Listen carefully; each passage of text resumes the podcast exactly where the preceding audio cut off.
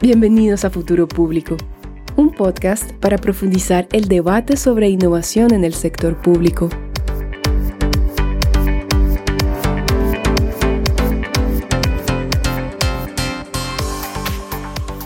El rápido desarrollo tecnológico actual ofrece grandes oportunidades para transformar la manera en que el sector público interactúa con los ciudadanos y hace delivery de servicios públicos. Una manera de poder aprovechar estas oportunidades tecnológicas para repensar los procesos y la capacidad de innovar del sector público es a través de la colaboración y alianzas con startups GovTech. Bienvenidos a un nuevo episodio de Futuro Público y al sexto episodio de la serie GovTech Latinoamérica. Yo soy Alberto Wurst y como parte de la serie hoy vamos a presentar el cuarto caso de startup. Con nosotros tendremos a Ligap, operando en Chile, y a Pedro Maquena, CEO y co-founder para contarnos su journey y experiencias en el sector de la gestión y difusión comunitaria. No se olviden que nos pueden ubicar y contactar en nuestra web futuropublico.org o en nuestro LinkedIn Futuro Público. También no se olviden que todos nuestros episodios están subidos en Spotify y YouTube, así como en demás plataformas digitales. Y sin más preámbulo, le damos la bienvenida a Pedro. Hola Pedro, ¿qué tal? Gracias por participar en un episodio de Futuro Público. ¿Cómo estás? Eh, hola Alberto, ¿todo bien? Eh, bueno, obviamente muchas gracias por la invitación. Eh, aprovecho de presentarme también. Mi nombre es Pedro Maquena. Eh, soy fundador y CEO de el IGAP. Así que nada, pues, muy contento de estar aquí para poder contar esta experiencia también y, colaborar también en esta iniciativa que me parece súper interesante para fomentar también este espacio de tecnología aplicada al gobierno. Genial, Pedro. A ver, este, para, para ir entrando un poco en el tema y entrando un poco en LIGAP propiamente, ¿nos podrías contar eh, cuál es el sector y el problema público que ustedes han identificado y cuál es la solución o el conjunto de soluciones que han desarrollado para atacarlo? Sí, mira, te cuento. En, a ver, el problema que encontramos en Ligap, eh, voy a partir primero con qué es Ligap. Digamos. El Ligap hoy día es una plataforma de gestión y difusión comunitaria. Eh, y el problema que detectamos y que eh, solucionamos es básicamente cómo se relacionan distintas instituciones comunitarias con sus comunidades. ¿ya? Esto viene acompañado también de, procesos de, relacionamiento que tienen que ver con cosas que hoy día se realizan mucho en temas de en, papel y lápiz, ¿ya? Y un poco el objetivo nuestro es poder digitalizar eh, de alguna forma este relacionamiento comunitario que tienen diversas instituciones, en específico en el tema público, por ejemplo, la relación que tienen los gobiernos locales con las comunidades de vecinos, en torno a todas las actividades eh, o servicios que entregan principalmente relacionados a lo que es el tiempo libre y ocio. Eh, los municipios en particular son instituciones cuyo, cuyo rol eh, desde el punto de vista del Estado es relacionarse directamente con los ciudadanos. Y en ese contexto entregan muchas actividades que tienen que ver con temas culturales, deportivos, también tienen recintos comunitarios que gestionan, etcétera. Y el problema principal es que esa relación en general se lleva en un formato totalmente, eh, digamos, fuera de lo digital. ¿ya? Y hoy día, en realidad, producto principalmente de la pandemia, pero también de, otras razones, de la tecnología en general, eh, hay herramientas que de alguna forma solucionan este problema. Entonces, ¿cómo implementamos esas tecnologías que están hoy día disponibles en un contexto público y en un contexto de instituciones comunitarias? Entonces, la plataforma viene a resolver algunos problemas eh, que puedo enumerar, digamos, no, no es taxativo en la, lista, pero eh, es un módulo, por ejemplo, de gestión de actividades, donde se pueden crear las distintas actividades, eh, recibir asistencia, también recibir pago en el caso de que sean actividades pagadas, reportes sobre el, desarrollo de las actividades y también de los mismos participantes todo lo que tiene que, ver también con eh, reservas, tanto de recintos como servicios, y cómo eso, de alguna forma, la oferta eh, programática desde el punto de vista de esto que es tiempo libre y ocio, se acerca a la comunidad para que puedan participar de una manera más efectiva y directa. Entonces, más o menos como lo que estamos haciendo hoy. Entonces, me, me va quedando claro que, que, ustedes están bastante enfocados en lo que es la, los municipios, ¿no? las municipalidades, los gobiernos locales Ahí, por ejemplo, como que como primera gran duda o gran tema que me gustaría tocar es un poco preguntarte cuál, fue la estrategia inicial para demostrarle a estos gobiernos locales, digamos, o estos primeros clientes, eh, que ustedes también podrían ser proveedores competentes y confiables, ¿no? Para ellos. Sí, en realidad, si lo vemos como a nivel más global, sacándolo un poco del, del mundo más público quizá, eh, estas comunidades en general son, están súper subservidas desde el punto de vista de la tecnología. Entonces es un problema súper eh, como extendido. Eh, obviamente la aplicabilidad en gobiernos locales es súper relevante porque el principal rol que tienen este tipo de instituciones es efectivamente entregar estos servicios y entregar esta, esta, de alguna forma esta conexión con los ciudadanos de, de su entorno, digamos. Entonces, el, había un espacio claro que no estaba de alguna forma como tomado desde, el punto de vista de la tecnología. Eh, y, muchas veces viene como del, convencimiento también de poder decirle, mira, tu rol fundamental es entregar estos servicios, entregar estas actividades al ciudadano y, mira lo que, cómo, cómo, lo están haciendo y cómo lo podrían hacer si es que solucionan desde el punto de vista tecnológico esta relación. Entonces, eh, hay muchos también ejemplos de que uno dice, por ejemplo, voy a dar algún, algún ejemplo puntual, pero el, eh, no voy a nombrar el caso de, de, qué gobierno local en particular es, pero ellos tienen un recinto en el cual tienen canchas deportivas, en particular tenis. Entonces el vecino, cuando eh, quería arrendar una cancha, tenía que ir al recinto mismo, hablar con el administrador del recinto, preguntar si que había una cancha disponible a las 5 de la tarde y el administrador le decía, sí, hay una disponible tenía que, le pasaba un voucher y con ese voucher tenía que volver al municipio, pagar, que quedaba en otro lugar, volver con el comprobante de pago y entregarlo al administrador y que el administrador finalmente le dijera, bueno, vuelve a las 5 de la tarde. Es un proceso que puede tomar una hora. Entonces, eh, y eso hoy día, no solamente hoy día, sino que hace un tiempo atrás ya, la tecnología lo permite solucionar a través de, voy a poner un número elevado, digamos, pero puede ser cuatro clics, ¿ya? y en tiempo puede ser un minuto. Entonces, eh, ¿Cómo, de alguna forma, uno convence a esta institución que su principal rol es, eh, de alguna forma, entregar este servicio y entregar estos beneficios y su razón de existencia es básicamente eso, eh, de cómo hace esa relación de una forma más adecuada a los tiempos actuales? Porque, por un lado, uno tiene un ciudadano que está súper digitalizado y que al contrastar su experiencia que tiene desde el punto de vista de interactuar con este tipo de instituciones versus la que tiene con otras instituciones, eh, hablemos más del mundo privado, eh, hay una diferencia eh, abismante. Entonces, por ese lado un poco va como el, el, el, discurso. Ahora, uno se enfrenta también a diferentes retos porque evidentemente la estructura y la burocracia de este tipo de instituciones es súper amplia eh, obviamente se ha ido trabajando en distintos verticales y en distintas, eh, digamos, distintos actores han ido como buscando distintas formas para poder de alguna forma eficientar este, esta, esta forma de trabajar, digamos. Eh, y en ese sentido como que hay como que cada uno y cada una de las iniciativas tecnológicas está como empujando por distintas formas para poder de alguna forma entregar mejores servicios también a la comunidad, que es la razón por la cual estas instituciones existen. entonces, aquí en nuestro espacio en particular, eh, tecnología aplicada a gobierno ha existido desde hace mucho tiempo. Eh, en general, uno podría decir que están medias como enquistadas dentro del funcionamiento de, los gobiernos. Pero tecnología aplicada a lo comunitario eh, era un espacio medio como abandonado en la práctica.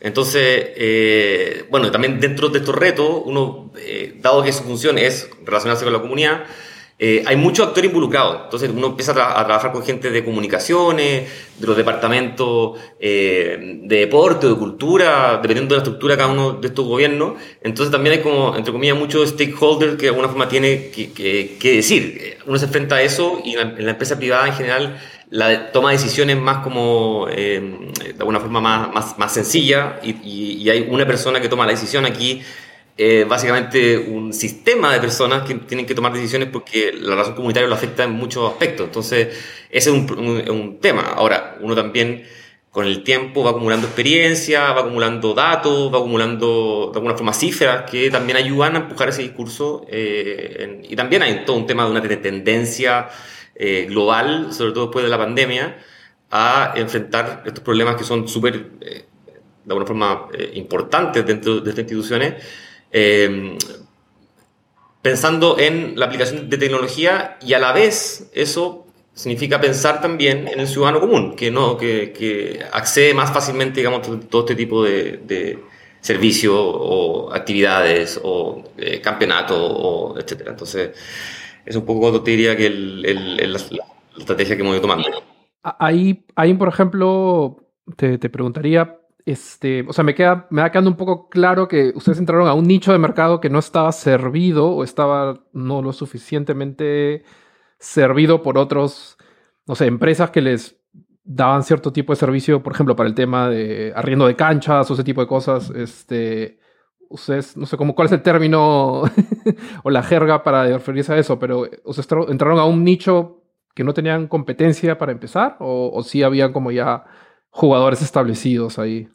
Sí, en general es, poco común que una, empresa parta desde lo público, diría yo, sobre todo en términos de tecnología, porque los ciclos de ventas son más largos, em, hay una especie como de mito también de que son malos pagadores, entonces en general, desde el punto de vista de, las, de, los fundadores y también así como de los inversionistas, como que rehuyen un poco del, del, este mundito más público.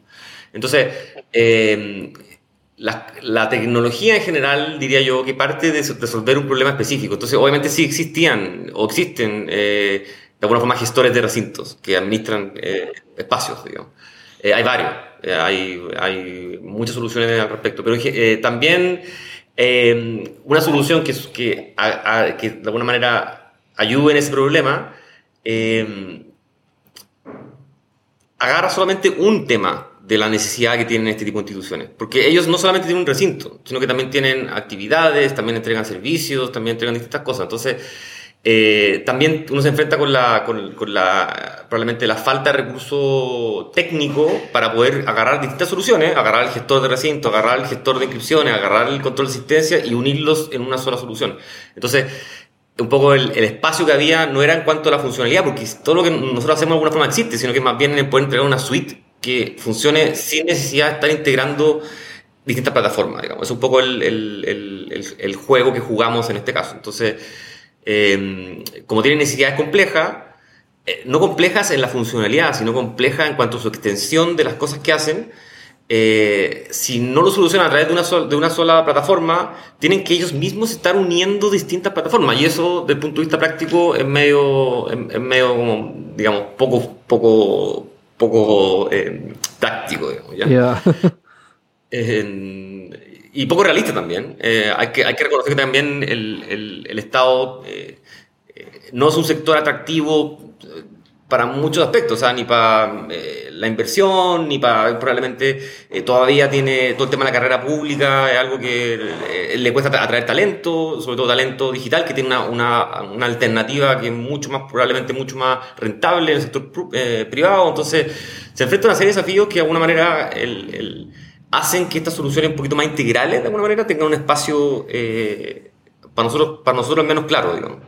Ahí ya, ya me mencionado un poco estos temas de la problemática de un poco contratar con el sector público o, los, este, las partes no tan bonitas. Y ahí me gustaría de repente conectar con el tema de la contratación pública en general y el tema de las GovTechs. Y en el caso de ustedes, de repente nos podrías un poco contar su experiencia hasta ahora o de repente cuáles han sido sus principales obstáculos eh, como startup y como GovTech para contratar ¿no? con el sector público. Sí, yo creo que hay, hay varias cosas en realidad. Eh, o sea, en primer lugar, como te comentaba antes, que no quiero entrar mucho en eso de nuevo, pero eh, uno tiene como varios interlocutores, entonces eh, cuesta el, dar el primer paso, digamos, de poder convencer a la gente. Claro, no tiene que convencer no a uno, no a dos, sino que probablemente a diez personas dentro de la organización. eso como el lado más, entre comillas, más humano. Hay un tema también que nunca es, de alguna forma, nunca se puede olvidar, que tiene que ver con la política. ¿ya? Hay en todo ese tipo de cosas, sobre todo cuando uno se mete en temas de información, uno se mete en temas de eh, levantar eh, las preferencias de los vecinos, etcétera, eh, es fácilmente confundible, digamos, el, producto, como algo de más de darle un servicio, una mejora de un servicio a tu ciudadano, algo de cómo puedes extraer información para generar un beneficio político. Entonces también eso es una, una línea que uno tiene que tener un poco de cuidado también. y el punto de vista más, digamos, regulatorio, eh, obviamente hay muchas trabas, o sea, aquí ya depende, y eso también es una de las barreras como cuando uno dice me quiero ir a otro país, eh, hay una regulación que es particular en cada uno de los países, que hay trato directo, que hay licitaciones, que hay mercado público, que hay... Entonces hay un montón de cosas que uno tiene que entender a priori. Eh, eso también te gatilla una, una, una como concepto de cómo uno puede cobrar a estos, a estos tipos de clientes, porque eh, como manejan presupuesto acotado, en el sentido que eh, les cuesta mucho modificar sus partidas presupuestarias, una cosa que, es medio inviable dentro del sector público es hacer eh, cobro variable. Ellos prefieren que tú le cobres, me meten con le cobres 100 en todo el año y prefieren que tú le cobres todos los meses el mismo monto. Entonces eso es algo que también uno tiene que aprender a manejar. y después ya desde el punto de vista como de la tecnología misma, todo lo que es la nube, todo lo que es como plataformas que son eh, online, etcétera, eh, es, un, es, un, mundo que a veces puede ser un poco desconocido y también genera cierta confianza. Entonces, ahí también el, otras iniciativas también han ido empujando a eso. Hoy día eh, las plataformas web, todos empezaron a ocupar Zoom, todos tienen los mails en servidores online que no existen. Entonces, se ha ido empujando como medio como en, a la par, digamos, con un fenómeno que de alguna manera hoy uno ve más claro de cómo puede aplicar la tecnología al, al, gobierno. Entonces, está todo el, punto de vista como humano, el punto de vista político, está también el punto de vista como regulatorio y todo el punto de vista tecnología. Entonces son cuatro temas que se van moviendo al mismo tiempo y de alguna manera como que te van, que no pasan en otro lado, en, otro tipo de, de, de, clientes, digamos. Entonces son cuatro desafíos que uno tiene que de alguna forma abordar al mismo tiempo y eso eh, eh, hay que saber jugar en esa cancha, digamos. No, es natural, digamos, y sobre todo porque probablemente la transferencia desde el sector privado al sector público es algo que eh, es más común, pero iniciativas que no, nacen de lo público eh, son menos comunes, entonces uno tiene que de alguna forma desde el principio saber jugar en esa cancha. Justo ahí estás dando los desafíos. Me gustaría de repente nombrar un, un potencial siguiente desafío y es ese tema de, del financiamiento y las distintas rutas de financiamiento que existen, que imagino que es un tema complejo en toda startup en la actualidad. Me, gustaría o nos gustaría saber eh, cuáles han sido sus opciones de financiamiento hasta ahora, o mejor dicho, eh, cuáles han sido las distintas rutas de financiamiento por las cuales ustedes han pasado. Sí, hemos, bueno, te lo comentaba al principio, en realidad, pero el sector GovTech sigue siendo, sobre todo en Latinoamérica, eh, un sector bien como, eh, de alguna forma, como que em, eh, incomprendido. ¿ya? Eh, es un sector que tiene gran valor y, tiene y además que tiene un gran valor para todos. Es, lo extraño también de lo, que, pasa. Entonces, han ido surgiendo distintas iniciativas, que algunas que son con financiamiento, otras sin financiamiento, pero que de alguna forma dan visibilidad también, que eso es súper relevante. Eh, en general, yo diría que así cuando uno piensa como eh, el, el, inversionista natural de una empresa de tecnología en un fondo de venture capital, eh, yo creo que Latinoamérica todavía está un poco eh, digamos, le falta maduración ya para poder llegar a, ese, a, esa, a esa, etapa. Eh, pero sí surgen distintas iniciativas de financiamiento público, ¿ya? o sea, público-privado en realidad, pero uno piensa en el, el, VIP, uno piensa en la CAF, que tienen cada una su foco, digamos, eh, enfocado, por ejemplo, en lo que es incorporación de los sectores más vulnerables a la economía, con cómo se financia a través de, o sea, con fintech, digamos. Eh, también hay mucho como énfasis en todo lo que es el, medio ambiente, eso también es súper relevante, que también es natural verlo del, sector público también. Eh, en Chile en particular, y creo que existe también en distintas iniciativas alrededor de, Latinoamérica eh, que tiene que ver con financiamiento público, por ejemplo acá en, Corfo, nosotros hoy día estamos trabajando con Corfo en, en un proyecto de expansión eh, diría que todavía no estamos en etapa como de financiar eh, tecnología aplicada al gobierno directamente a través de fondos de inversión. Eh, va a llegar de todas maneras, yo creo que es súper relevante. Yo creo que es uno de los pocos sectores que aún quedan por eh, meterle tecnología y eso obviamente eh, va a ser atractivo en algún minuto. Al final uno va invirtiendo como en, en, en donde sea más fácil, de alguna forma, donde disminuye tus riesgos desde el punto de vista de implementar tecnología. y creo que se ha caminado harto en hacer menos riesgoso la tecnología dentro del gobierno, pero eh, todavía sigue siendo un poco teniendo mayor riesgo que otros sectores probablemente. Ahora, hay temas regulatorios que también están empujando a eso. En Chile hoy día existe la ley de pago proveedor a 30 días. Entonces, eh, cuando nosotros facturamos, nuestra gran mayoría de nuestras facturas nos pagan antes los 30 días. Uno va quizás al sector privado y eso ni siquiera es así. Entonces, hay eh, también ciertas cosas que se han ido, que, la regulación te permite de alguna manera también ir ayudando a que esto sea eh, más rápido y más eficiente. Entonces, en, cuanto a financiamiento, en nuestro caso particular, en realidad, como te comenté, estamos en, el tema este con, con Corfo. Eh, el resto del financiamiento lo hemos hecho medio como Family Fools and Friends, como se le llama, y también haciendo de, los ingresos propios del negocio. Si nosotros ya estamos trabajando con 40 municipios, también tenemos otras instituciones comunitarias que son universidades, clubes, gestores individuales, academias de fútbol, etcétera, que también nos permiten de alguna forma ir girando nuestro propio flujo para poder financiar también el desarrollo de la plataforma hacia adelante y también proyectar para dónde queremos ir, que eso también es súper relevante en términos de no solamente la idea, sino que también de cómo uno la financia también, que eso es cómo mueren, digamos, las empresas, porque se quedan sin, sin recursos nomás. Así que el, yo creo que hay un, hay un mundo que todavía no está abierto, que tiene que ver más con el financiamiento institucional privado, hay un mundo que está hoy abierto y creo que está cada vez más grande, que tiene que ver con financiamiento público slash privado, que puede ser instituciones como eh, Interamericana o lo que sea.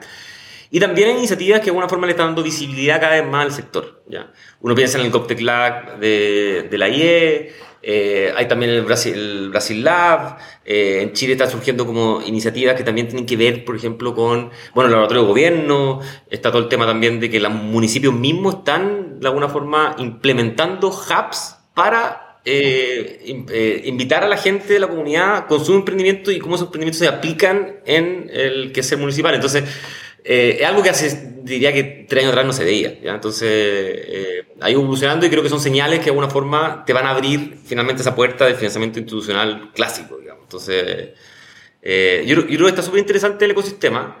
Creo que han ido surgiendo cada vez más cosas.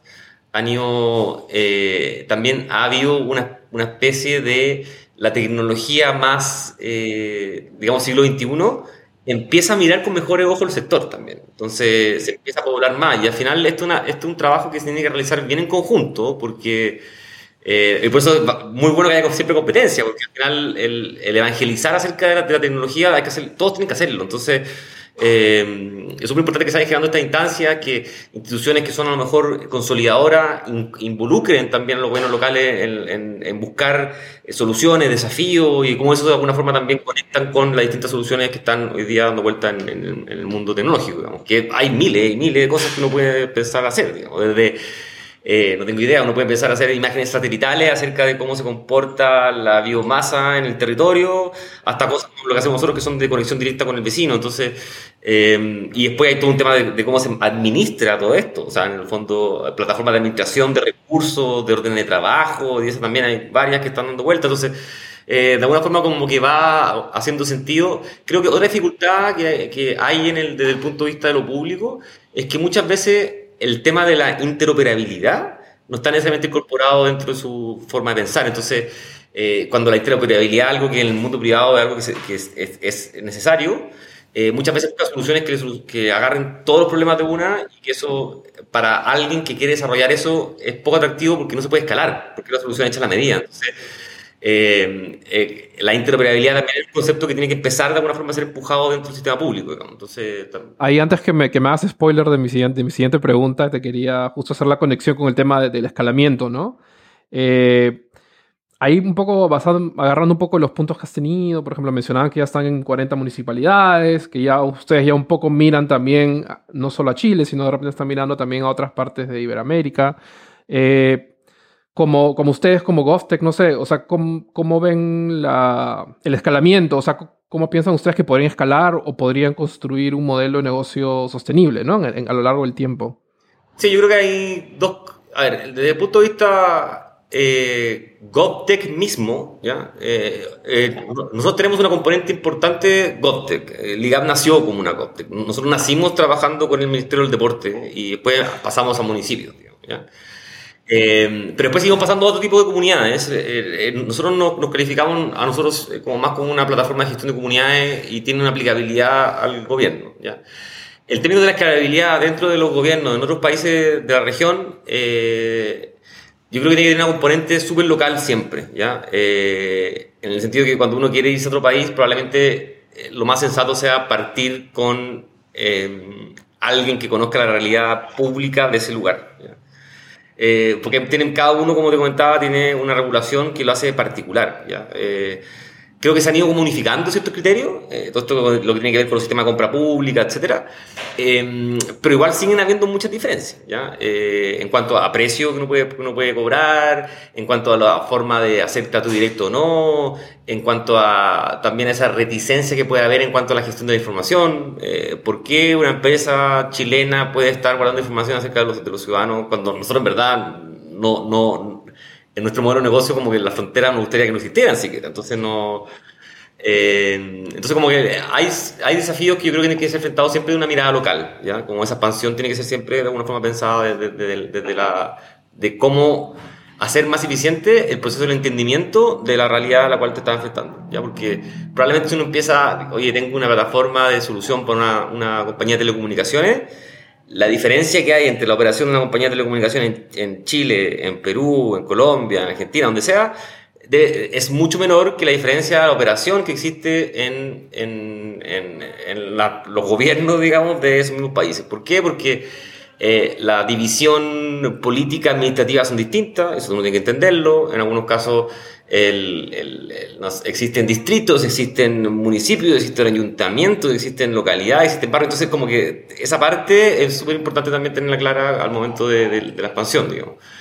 Em, diría que eso son lo, principal. Desde el punto de vista nuestro, como particular del IGAP, eh, los municipios juegan un rol clave, o el equivalente, digamos, en, en, el lugar que sea, eh, porque juegan eh, en nuestra estrategia un, ocupan un lugar muy, muy relevante porque son los grandes actores comunitarios. ¿ya? Eh, un municipio puede estar realizando cientos de actividades, ¿ya? entonces eso es muy atractivo desde el punto de vista de eh, la unificación de la oferta. ¿ya? O sea, en el fondo, cuando uno tiene un municipio ya automáticamente tiene 50 puntos en un mapa o tiene 200 puntos en un mapa. Y además tiene la ventaja de que viene con mucha demanda cautiva. O sea, puede ser una, una realidad quizás medio alejada a a la LIT, digamos, pero un porcentaje muy importante de la gente cuando tiene algún problema, cuando requiere algún servicio, cuando quiere hacer alguna actividad, recurre a su municipio, no recurre a otra instancia, no, no, no, no alcanza para estar inscrito en un gimnasio, no alcanza para estar inscrito en un club. Entonces, es una gran masa de gente que ha sido como postergada, que tiene una que es menos bancarizada, que es menos digitalizada, pero que tiene un valor muy relevante a la hora de formar, eh, pensar un modelo de negocio para lo que viene. O sea, en el fondo es como la última conquista que va quedando, ¿ya? Entonces, eh, se, transforma también en un instrumento súper atractivo si uno lo proyecta como lo que va a venir de aquí a 20 años más. O sea, esas personas van a digitalizarse, van a bancarizarse, van a consumir, van a eh, progresivamente salir de la pobreza. Yo creo que eso es todo lo que todos esperamos. Eh, y también desde el punto de vista del Estado, cómo se hace más eficiente en el uso de recursos. Porque también un número que salió en un estudio que sacaron en Brasil, cuando uno digitaliza un proceso de cara a la comunidad, según se ahorra hasta el 97% de los costos de ese proceso. Y de ese ahorro, que imagínate que es un casi 100% de ahorro, tres cuartas partes van directamente al, al vecino, al ciudadano, digamos. Entonces, eh, también empieza a ser como una especie de imperativo moral, digamos. O sea, el Estado existe porque existe el ciudadano y nosotros, teniendo la herramienta, no lo ocupamos para poder darle un mejor servicio a ellos. Eh, el ejemplo particular de, este municipio de La Cancha, o sea, ¿por qué está haciendo esa persona ir una hora hacer un proceso que se debería demorar en realidad un minuto. ¿Por qué te piden 100.000 documentos? ¿Por qué cada vez que quieres hacer un trámite tienes que estar preguntando en qué está el trámite? Se demoran muchísimo más del plazo establecido. Y eso es solamente porque no hay tecnología, digamos. o sea, entre otras cosas, digamos, pero de alguna forma como que el, eh, creo que la pelea que tenemos que dar, hoy día también nos encontramos con un ciudadano que es más exigente, que cuando le molesta algo sale a las calles, que quizás, y muchas veces quizás no puede pensar con justa razón, eh, tiene una, paciencia, que está un poquito más al límite, entonces eso también de alguna forma es,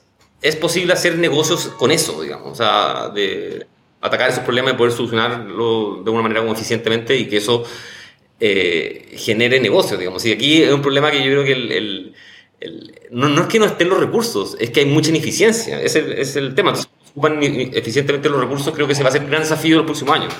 En un mundo donde tenemos que consumir menos, etc. Entonces, creo que hay una gran oportunidad que atacar ahí.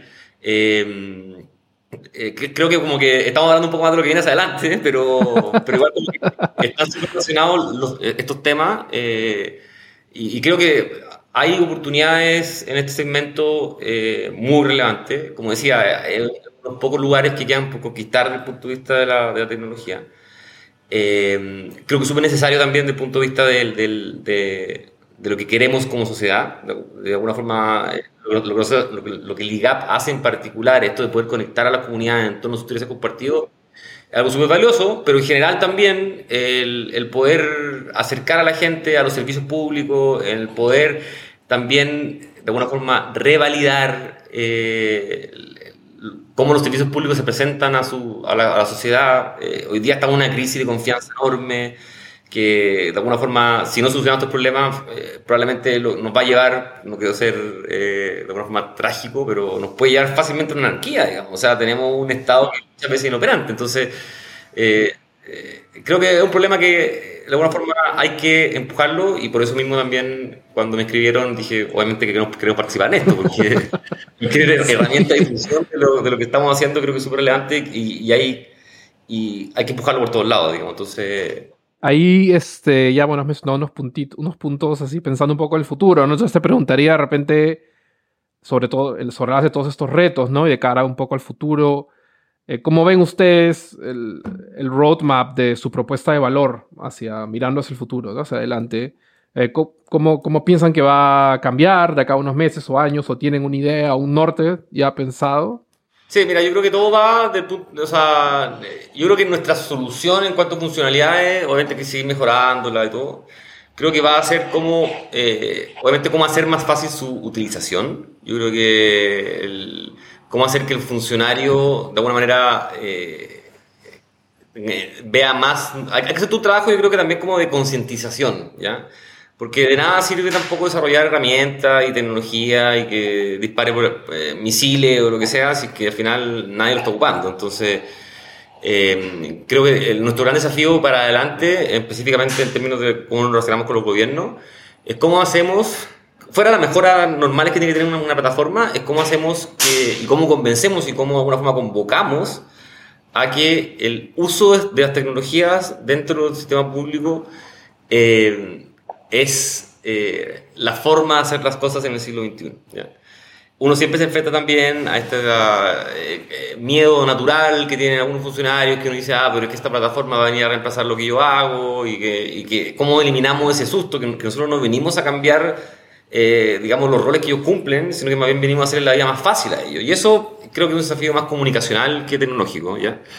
Eh, entonces creo que por ahí va un poco el, el, el, el, gran tema, digamos. O sea, uno puede desarrollar, desarrollar, desarrollar eh, soluciones, etc. Eh, nosotros tenemos nuestro mundo más o menos definido, que es el mundo más como relacionamiento comunitario. De ahí nos queremos mover mucho, porque también uno empieza como a, a, a a, a convertirse en una especie de Frankenstein, digamos. Eh, obviamente hay que seguir mejorando ese, lo que ya tenemos, eso sin duda hay que hacerlo siempre, pero también hay que aprender a cómo se comunica esto y cuáles son los beneficios que esto tiene para el, el propio municipio, funcionario, etcétera, pensando que también el, el, beneficio que le trae también al ciudadano. Entonces, eh, ese tema, ese como, cómo jugar con esos stakeholders es, yo creo que un gran desafío que tenemos nosotros hacia adelante. Ya. Y bueno, quizás llamo de cierre, Pedro, me gustaría preguntarte o pedirte si es que nos podrías dejar alguna recomendación o reflexión final sobre lo que ustedes han aprendido y que de repente podría servirle a otra startup, a otra persona, o de repente al mismo sector público. Eh, sí, no, te, te dejo ahí la cancha libre. Sí, yo creo que como eh, punto, a, como recomendación, digamos, yo creo que aquí, aquí hay que conectar. Eh, es, una, me, es, un ecosistema que está como de alguna forma como creciendo, han ido surgiendo como distintas iniciativas que han, las comentamos antes, digamos, pero eh, hay que buscar ese tipo de cosas, hay que buscar experiencias compartidas, hay que ver qué han hecho otras personas, otras, otras empresas que están metidas en el rubro eso diría que eh, es un tema súper relevante. Yo creo que el, uno puede tener eh, muchas ideas, pero las redes y el boca a boca y el que te escuchen, el aparecer, el sacar la medallita. Porque cuando uno tiene una medallita Corfo, ya te ven distinto también luego, bueno, ah, porque este es una empresa que trabajó con Corfo y Corfo es una parte del Estado. Entonces también ya empiezan a surgir como, digamos, ese tipo de cosas. Y dos, eh, que más como una, una advertencia, digamos, hay que también entender cómo funciona el sistema público. Y, el sistema público es lento, el sistema público es burocrático, eh, el sistema público tiene barreras de entrada que de alguna forma eh, son relevantes, sobre todo desde la, visión de la tecnología. Creo que esas barreras de entrada se han ido bajando, pero uno tiene que tener claro que cuando se quiere meter en este, en este mundo, esas cosas van a pasar. Entonces, eh, sin descontar también otros aspectos que también pasan en el mundo privado, pero también se ven reflejados en el mundo público, que hay que tener cuidado con el tema político, hay que tener cuidado con el tema de la corrupción, hay que tener cuidado con diversos temas que de alguna forma son como eh, síntomas que uno ve día a día y cosas en los diarios que pasan todo el rato en, este tema. Entonces, eh, de alguna forma como que es un juego que hay que aprender a jugar y es una maratón no es una carrera a 100 metros. Entonces aquí probablemente si uno quiere hacer cosas grandes, tiene que madurar el proceso, madurar la idea. Nosotros llevamos muchos años en esto y uno, piensa, bueno, pues una empresa de tecnología, ¿por qué lleva tantos años haciendo eso? Y como que, mm, bueno, así es. Entonces hay que pararse para eso, digamos. Genial, hay que tener este, paciencia y también bastante vocación, me parece, ¿no? Para estar ahí metido dándole, dándole. Sí, hay que conectarse. Yo creo que, eh, cada vez menos. Al final, yo, yo imagino que el primer, la primera persona que puso un teléfono, una línea de teléfono, a la gente no quería hablar por teléfono, prefería el telégrafo. Y esto pasa en todos lados. Solamente que el, problema es que la, tecnología aplicada al gobierno es algo que, está pasando hace poco tiempo. Eh, digamos, desde el punto de vista de lo que podríamos llamar una startup aplicada al gobierno. No, no debe ser más de 10 años, probablemente. Eh, y es algo que todo lo que digo probablemente cambie muy rápidamente porque, de nuevo, el, el, la aceleración que ha tenido, digamos, la tecnología. Yo no, como modo anécdota, yo me acuerdo que WhatsApp, la primera vez que lo ocupé fue hace 10 años. Y uno cree que lo ocupaba siempre, que una aceleración tenía. Entonces, estas cuestiones cambian en, ciclos demasiado cortos y en una década, pues todo distinto, digamos, pero eh, las condiciones actuales creo que son un poco esas. O sea, en el fondo hay que prepararse, eh, tener paciencia y y las cosas finalmente también terminan funcionando. Entonces, eh, eh, diría que eso, como conectarse, uno, como lo más relevante, y dos, eh, entender también el, segmento en el cual estamos trabajando, que tiene sus particularidades, pero también tiene su beneficio.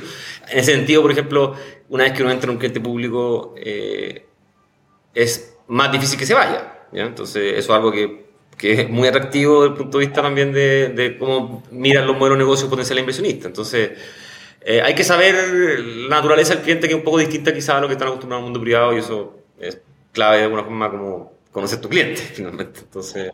Genial, pero mil gracias. Muchas gracias por, por la invitación. Creo que lo que está haciendo súper relevante, como comentábamos, de darle visibilidad a todas estas cosas que están pasando.